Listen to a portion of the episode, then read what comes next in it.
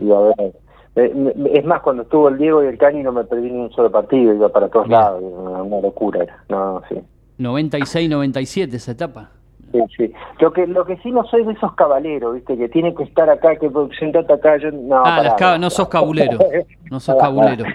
Eh, eh, yo Igual ellos, los jugadores tienen esas cábalas, ¿eh? Y les, funciona. Sí, los jugadores también, los hinchas también. Yo activé algunas para, para la previa, desde la previa contra México han funcionado, así que las, las mantengo. Hay, hay, una anécdota de, todo este equipo que además me parece un, grupo humano maravilloso, todo, mm. todo el equipo de la selección, que me encantó, creo que anduvo circulando, no sé si la vieron, esta de las cartas, de un juego que hicieron con las cartas, que si salían la carta que ellos decían, se la tenían que tatuar.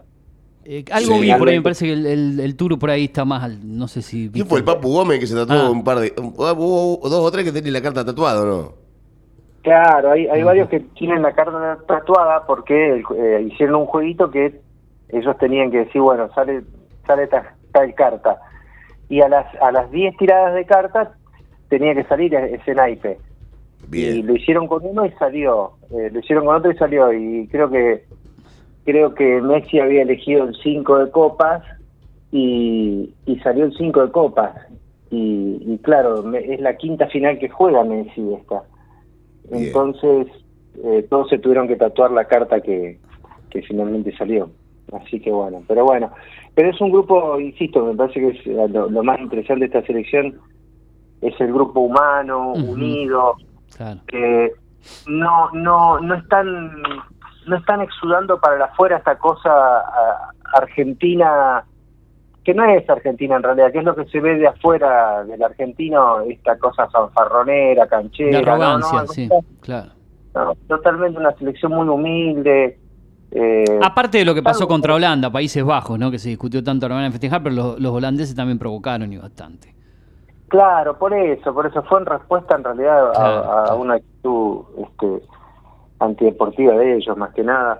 Pero bueno, eh, a mí me encanta este grupo, la verdad que me, disfruto mucho. De ¿Cómo viviste el partido ayer? ¿Cómo los ves habitualmente? ¿Solo? ¿Acompañado? Se puede saber, ¿no? ¿Cómo lo vivió con, Con mis hijos y mi hermano tenía que laburar, así que no, no, si no estaba mi hermano también y la novia, y, bueno, eh, pero yo me tocó con mis viejitos. Así que con mi papá y mi mamá. ¿Y el domingo cómo se prepara? ¿Cómo lo va a hacer? Porque es un horario ah, va típico dentro de lo que fue los partidos, horario de almuerzo, domingo. el domingo el gran dilema es qué hacemos con el asado. Claro. Acá hablábamos de eso. Hacelo para la noche, hacelo para la noche el asado, no te queda otra. O para después del partido, que quede en la parrilla y que lo controle, no sé, que alguien lo controle, si lo puede controlar en ese momento, si no se queda todo quemado, carbonizado. Sí, sí, sí. Va a ser difícil. Yo, por ejemplo, eh, elijo no almorzar durante el partido por las cuestiones de nervios, cae mal la comida, digamos. Eh, prefiero después o un desayuno potente a media mañana para tirar hasta, hasta algún momento que se pueda picar algo, ¿no? Sí, sí, sí. Así que Pero bueno, eh, Gustavo, pasan cosas, ¿eh? pasan cosas en el, país, seguramente pasan, pero no tienen tanta trascendencia en cuanto a lo, que eh, emiten los medios de prensa, en, los portales, en televisión, en radio. ¿Qué se puede decir desde que hablamos la última vez hasta hoy del panorama político nacional en general? Sí, bueno, han, han pasado muchas cosas, ¿no? Ha cambiado mucho el, el escenario. Eh, la última vez que hablamos creo que ya había se había pronunciado la... El día anterior, eh, exacto. El, día anterior el Tribunal Federal. Así es. Y a, y a partir de ahí se abren dos, por, por lo menos se abren dos, dos líneas de análisis, una que es política y la otra que tiene que ver más con, con lo judicial.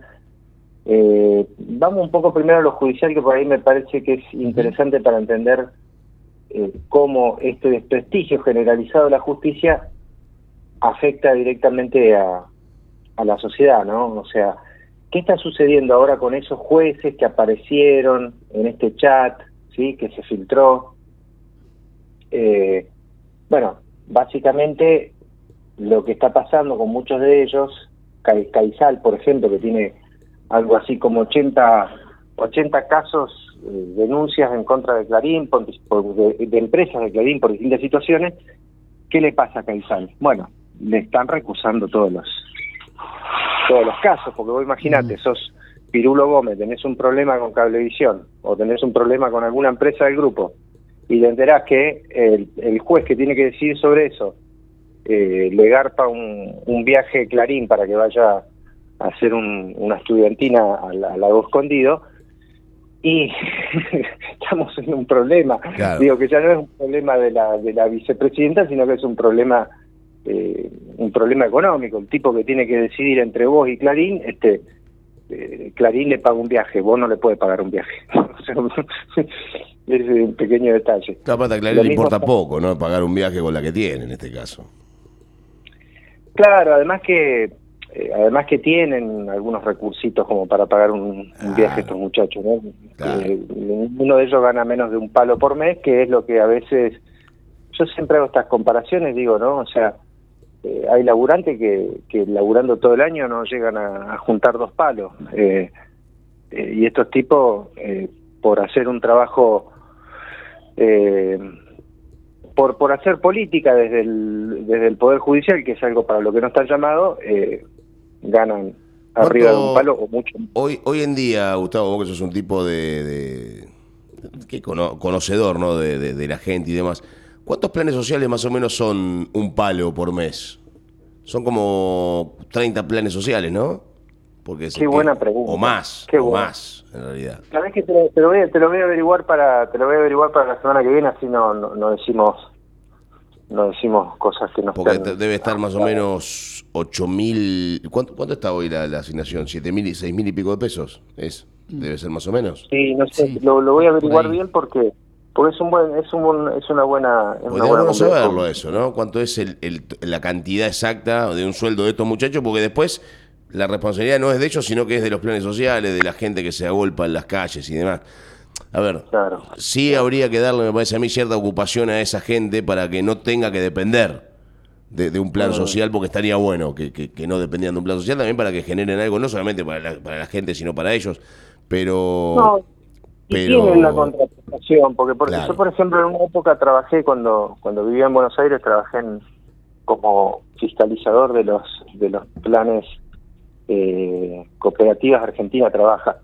Y, por ejemplo, muchos muchos de las personas que cobraban planes estaban eh, tomadas por los municipios para hacer infraestructura en, el municipio, por ejemplo, cordones cuneta, eh, veredas, Claro. Lo que pasa es que a veces o, no se comunica o se comunica mal, entonces se piensa que la gente está cobrando una plata por no hacer nada. Eh, y bueno, eh, lo que sí es que, lo que sí es cierto, pero bueno, eh, en serio que lo voy a averiguar bien para la semana que viene, vamos a hacer una, lista de comparación. Dale, dale, dale, estaría bueno. ¿Cuántos, cuántos programas hay? Creo que son, no, no quiero arriesgar cifras, pero creo que son eh, un millón quinientas mil personas, si no me equivoco. Sí, son varios, eh, son varios. Son, es, bastante. Hay un buen número Pero lo, vamos a hacer ese cálculo. Entonces decíamos, bueno, por un lado, en la justicia empieza a suceder todo esto, después tenés al, al, juez que, dictó sentencia contra Cristina, que eh, le, empezarían a hacer un juicio de ético en la Universidad de Buenos Aires, sí, porque además es docente de la Universidad de Buenos Aires, tiene un seminario en una especialización de la Universidad de Buenos Aires. Eh, no me ahora el nombre del juez que, que eh, ay, se, me, se me cruza con otro nombre. Bien, no, importa, no importa, no importa. No importa, bueno. Eh, la UBA parece, aparentemente le, estaría impulsando un, un, juicio ético, ¿sí?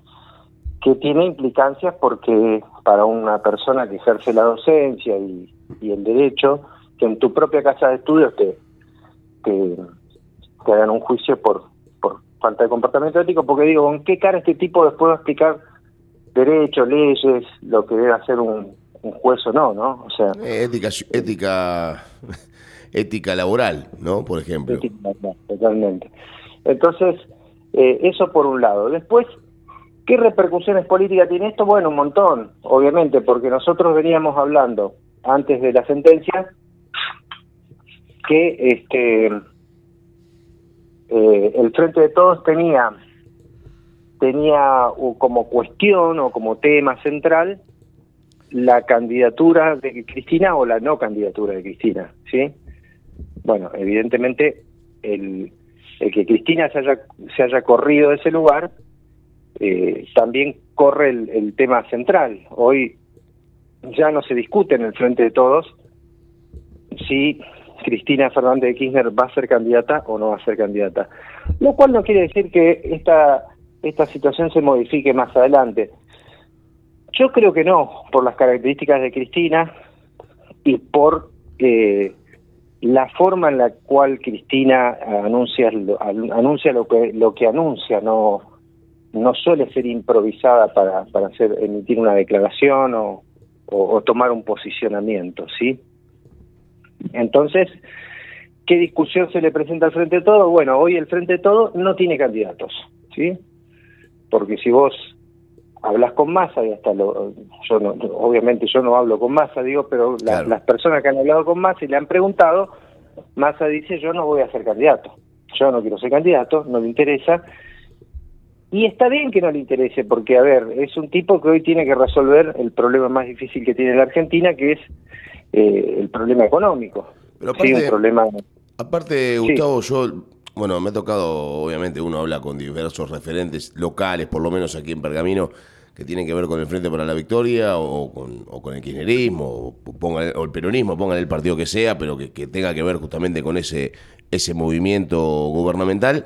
Y, tiene que ver, en definitiva, y dicen, mirá, dice, para mí el candidato del oficialismo no puede ser Massa. ¿Y por qué no puede ser Massa? Porque pertenece al establishment, digamos, de la contra. O sea, sería el candidato perfecto para lo que tiene que ver con los intereses del FMI o de, o de, o de los entes internacionales, ¿no? Porque es un tipo que tiene buena relación con los entes internacionales y tiene buena relación con más con los partidos que están en contra del kirchnerismo que con el kirchnerismo mismo, ¿no?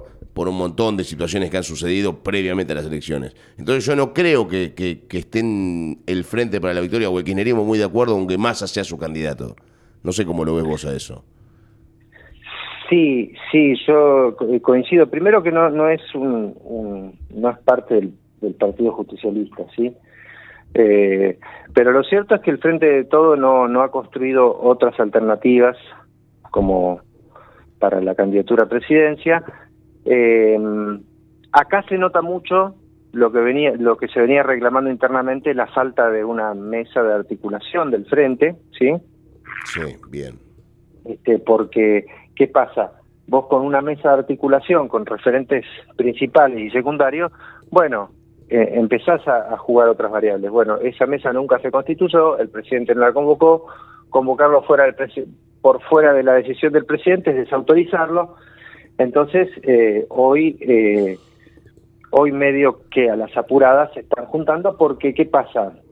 la oposición tiene varios candidatos, ¿no? pueden gustar más, pueden gustar menos, pero los tiene, están ahí dando vuelta. Eh, es más, cada vez tiene más candidatos la oposición, eh, pero, pero el Frente de Todos no los, no los tiene, y, y también hay que pensar que el, el, justicialismo siempre ha sido una, una fuerza, de hecho, de, hay, hay, en términos incluso, si se quiere, institucionales, hay dos partidos que tienen presencia distrital en toda la Argentina, que son el radicalismo y el peronismo. Claro. ¿sí? Eh, y el Partido Justicialista. Entonces, ¿qué pasa? Vos tenés gobernadores en el interior que no están participando de, todo esto que estamos conversando, eh, por lo menos en, la escena pública. Entonces hoy están empezando a aparecer esos nombres, esas posibilidades, y están empezando a jugar a jugar eh, otros referentes, ¿no?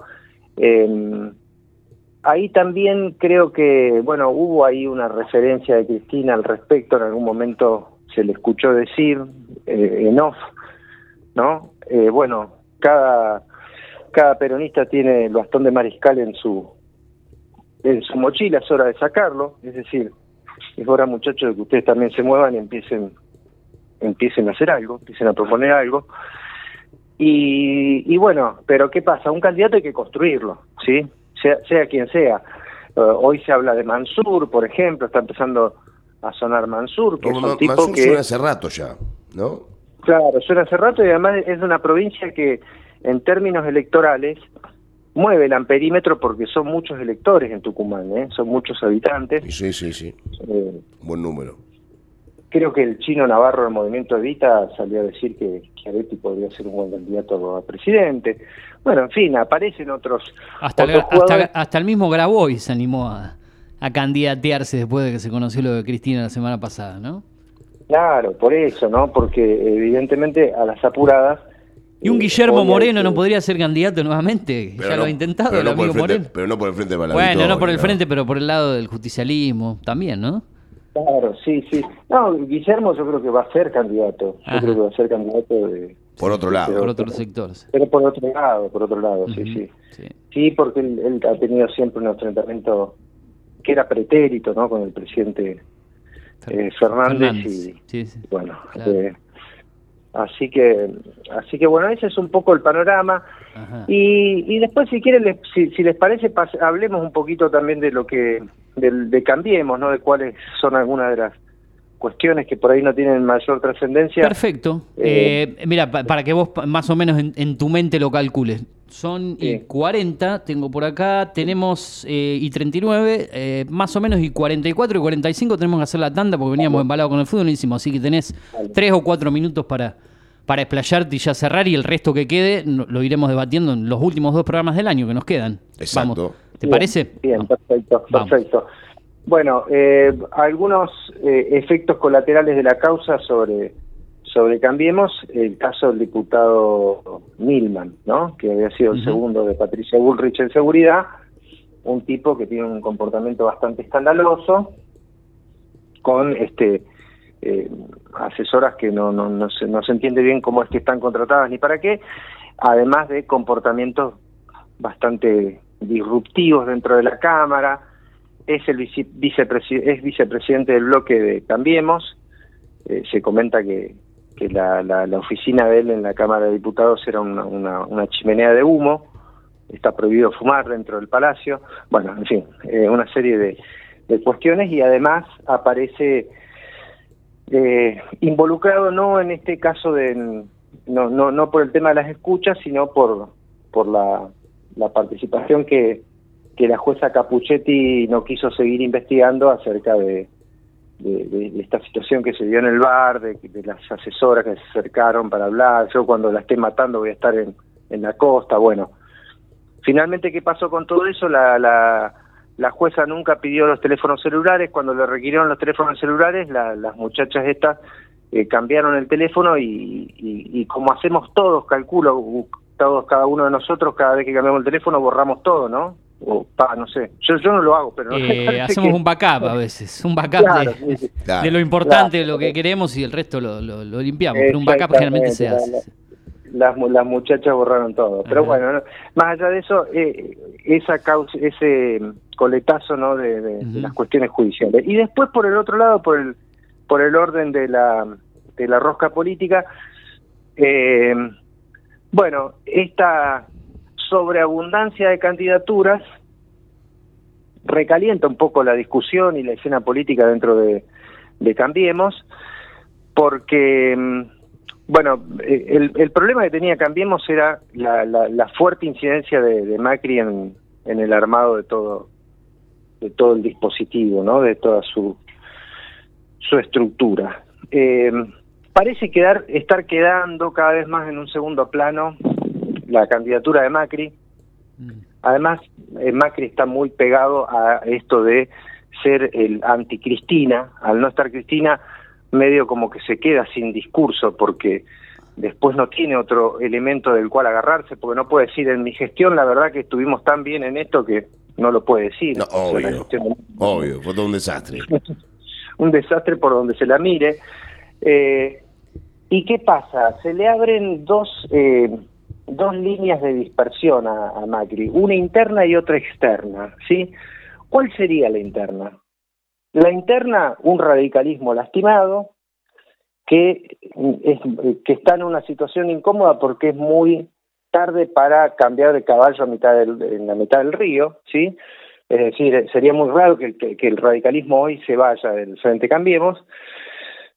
Y aparece un Nisman, un Nisman, eh, un, perdón, Nisman, miren lo que estoy diciendo. Eh, Milman. Milman. eh, Sí. no, no, no, no, Ah. no. El, perdón, me estoy. Facundo Manes. Ah. Miren la conexión que hice. And- Andás a ver qué, qué estará pe- Bueno, Facu- cuadrando un Facundo Manes que salió ahí. puede ser el, el dolorcito en la espalda de Macri o del, o del PRO, ¿no? O Gerardo Morales.